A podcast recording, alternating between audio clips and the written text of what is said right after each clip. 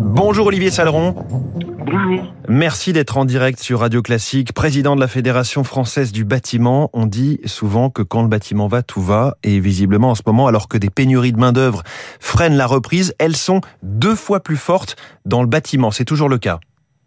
Oui, c'est toujours le cas, oui. Alors, quand le bâtiment va, il, entraîne le reste de l'économie, de l'industrie euh, et, tout ce qui va avec.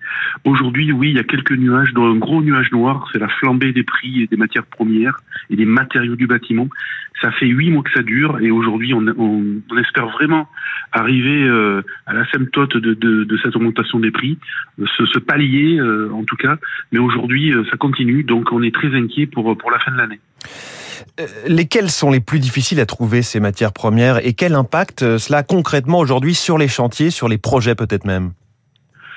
Alors les augmentations, c'est de 30 à 50% euh, de l'acier, du PVC jusqu'à la peinture, et le bois, quelquefois, sur le bois de structure, c'est deux à fois deux à trois fois plus cher qu'en décembre 2020, donc on voit le problème. Euh, aujourd'hui, oui, il y a 15% de nos adhérents qui disent avoir eu un problème sur un chantier d'approvisionnement. Donc le chantier a été bloqué pendant quelques jours, quelques semaines, ou alors ils ont dû se débrouiller pour reprendre un chantier euh, supplémentaire. Donc on voit bien que la relance est réussie, mais c'est bridé euh, par ce gros problème des matériaux aujourd'hui. Est-ce qu'il y a un effet peut-être de surcommande et de pénurie alimentée elle-même par la crainte de la pénurie? Alors bien sûr, euh, au départ, eh bien euh, chacun a eu un petit peu peur, donc peut-être euh, qu'on a surstocké sur certaines entreprises parce qu'il y avait un peu de trésorerie grâce au PGE de l'année dernière, mais aujourd'hui ce n'est plus le cas.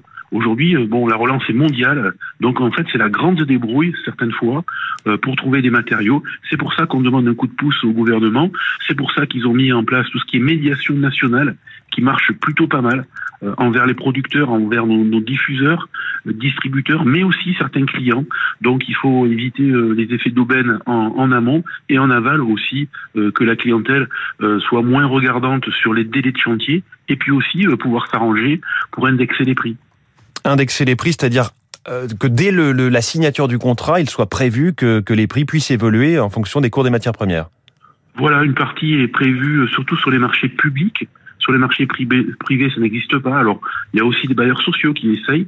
Donc, je crois que ben, les clients euh, et les maîtres d'ouvrage, quand ils veulent garder euh, leurs clients d'une façon pérenne, ben, aujourd'hui, euh, ils sont un petit peu forcés, en tout cas, et, nous l'espérons beaucoup, à négocier un petit peu les prix sur des augmentations de prix pour les répercuter, que chacun répercute les surcoûts. Vous, dites que vous demandez un coup de pouce au gouvernement. Concrètement, de quel ordre? Est-ce que c'est autour du chômage partiel, de l'activité partielle? Oui, exactement. Alors on a eu le gel des pénalités de retard sur les marchés publics hein, par Bruno Le Maire, donc ça c'est une très bonne chose. Mais annonce au mois de juin, oui. Voilà, sur le privé, c'est au cas par cas. Euh, mais oui, euh, la prise en, compte de l'activité partielle en cas de pénurie avérée sur les chantiers, c'est-à-dire des chantiers bloqués, euh, je crois que c'est fortement nécessaire parce qu'aujourd'hui, on tombe en droit commun et ça serait la double peine pour les entrepreneurs, une hausse exponentielle des prix, plus ensuite, eh bien, payer 45% du salaire de leurs compagnons alors qu'ils ne travaillent pas. Donc vous êtes en train de discuter de cela avec l'État? Oui, bien sûr. Alors depuis le 15 juillet, euh, je sais que le ministère du Travail aussi est, sur le pont. Donc là-dessus, voilà, il faut vraiment euh, euh, qu'on négocie sur ce point. Vraiment, si jamais les pénuries s'accélèrent et en tout cas prennent une importance trop importante dans le bâtiment. Sur certains produits comme le bois, je crois que vous appelez à des mesures protectionnistes, c'est-à-dire? Alors, nous appelons, je crois que le gouvernement en a pris conscience, Dès le 15 juillet dernier, une, une, grande cellule de crise sur le bois et la filière bois s'est réunie euh, à Bercy, pilotée euh, par Matignon.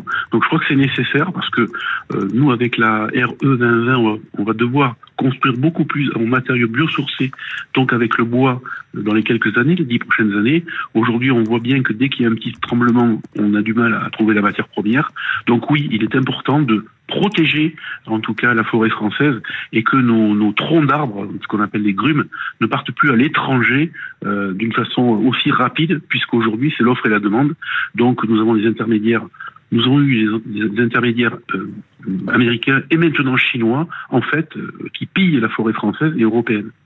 Je reviens d'un mot sur, sur l'emploi et les difficultés de recrutement. Vous avez créé énormément d'emplois en, en 2021. Vous avez une prévision sur, sur cette année? Alors 70 000 emplois depuis un an, ce qui est quand même extraordinaire en net. Hein, c'est vraiment des, des, créations nettes en plus. Par rapport à 2019. Exactement, donc ça c'est quelque chose d'assez extraordinaire. Euh, Aujourd'hui, ben, ce, ce, ce, nuage qui nous freine, nous pensons arriver en tout en 2021 à à peu près 60 000 emplois, euh, ce qui est un très bon score. Hein. Ça veut dire qu'on intègre beaucoup de, de, jeunes, de moins jeunes, de personnes en insertion et en réinsertion. Et là-dessus, on peut en être fier. Merci. Comme vous le disiez, quand le bâtiment va, il entraîne le reste. Et c'est ce que ce qu'on peut vous souhaiter de, de, plus mal. Hein. En effet, merci beaucoup Olivier Saleron, président de la Fédération française du bâtiment.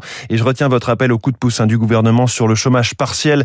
Vous étiez l'invité du Focus Echo de Radio Classique. Dans un instant, on va parler des cyclones et de leur impact